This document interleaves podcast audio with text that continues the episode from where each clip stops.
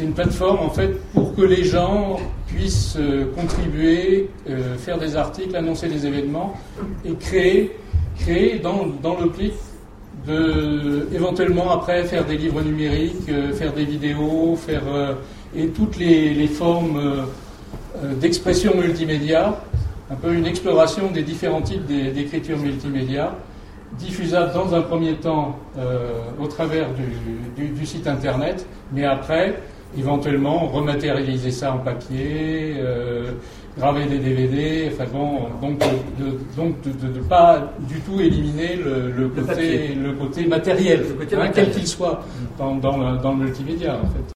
Et on s'aperçoit que là, la vidéo permet de recueillir énormément d'éléments qui sont susceptibles d'être travaillés, d'être transcrits.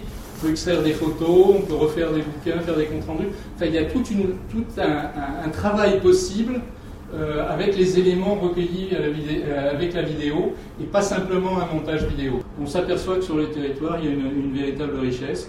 Tous les gens qui veulent bien participer à ça et qui sont un peu dans une démarche de, création de mode de vie un peu, un peu différente sur, sur, sur, les territoires, donc ça peut être un outil pour tous ces gens-là pour faire, euh, se faire connaître, se, rendre visible et puis travailler, travailler vraiment en réseau.